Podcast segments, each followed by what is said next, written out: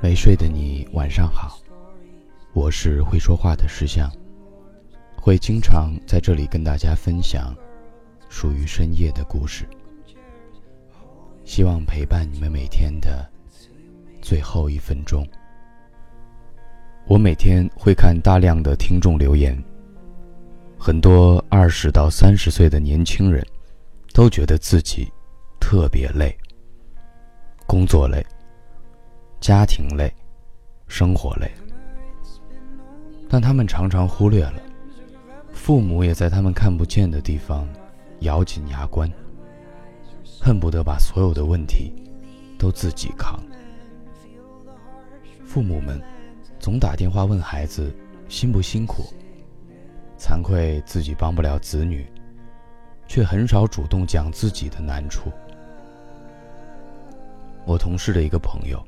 二十六岁的女孩，工作了两年，收入到了还不错的水平，在北京的生活算是有了点起色。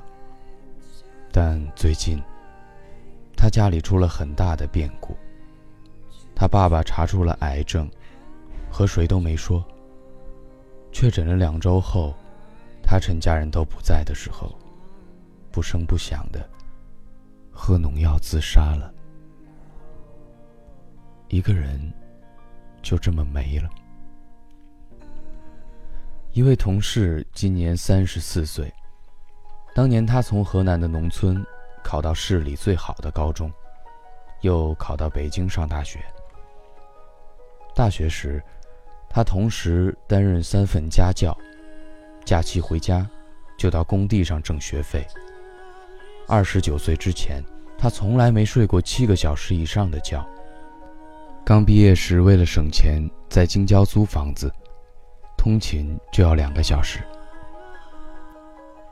他小学文化的父亲经常给他打电话，却只会问：“吃了什么？最近生病了吗？”他很不耐烦的，经常讲两句就说：“好了，我知道了。”然后就匆忙挂掉电话。毕业、找工作、失恋。什么难事他都没和父母说过，因为他知道，他们帮不上。二十几岁的时候，甚至在心里埋怨过他们，心想：要是你们条件好一点，我也不至于过得这么惨吧。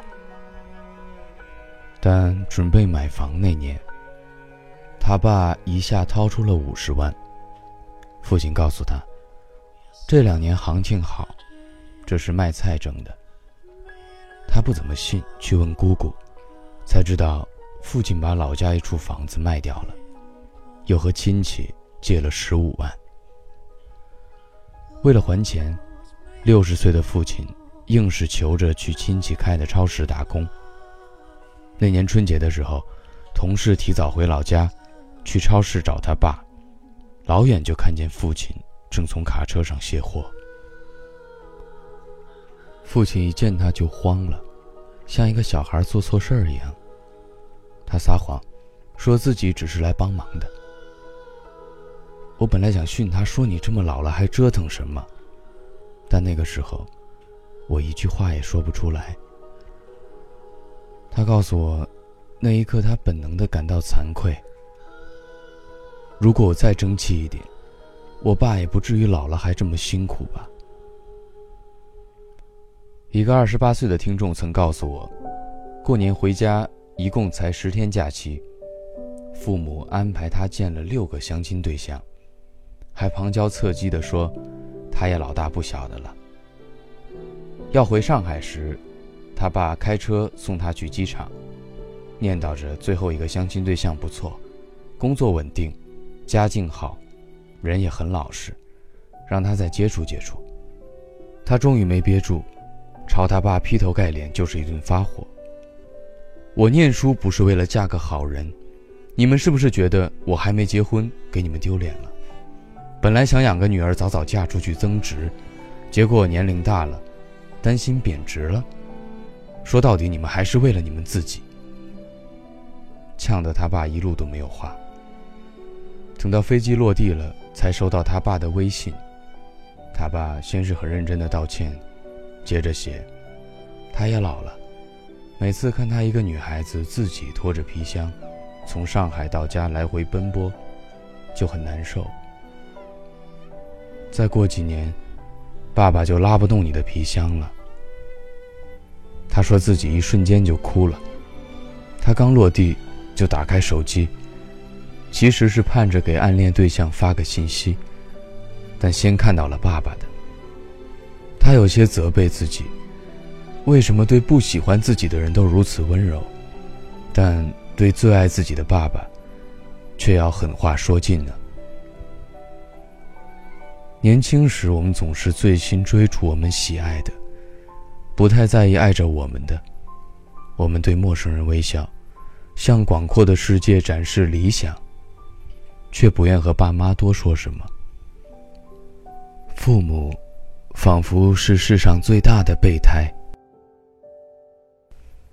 我们以为他们会一直都在，回头就在，所以就任性的往前走，根本不回头。在子女眼里，父母有时真的是又烦又笨，总问你，考公务员还来得及吗？给你发一些无用甚至是可笑的养生偏方。或者，楼市小道信息。你跟他们说用不着，没必要，他们却总放不下，信息还是一条条的发来。他们的方式，在你看来可能笨拙且无用，但大部分时候，这是他们唯一会的方式啊。你很难阻止父母为你付出的急迫心情。但你能做到，别一棒子打死所有笨拙而粗糙的善意。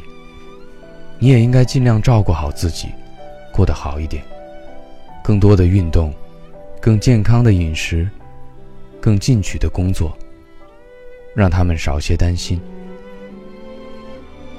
在子女看不到的地方，不再年轻的父母，也在默默拼搏。一边被你嫌弃思想落后、絮絮叨叨，一边拼着老命给你攒首付的，就是这么一群人。哪一刻，你发现了你不知道的父母的生活呢？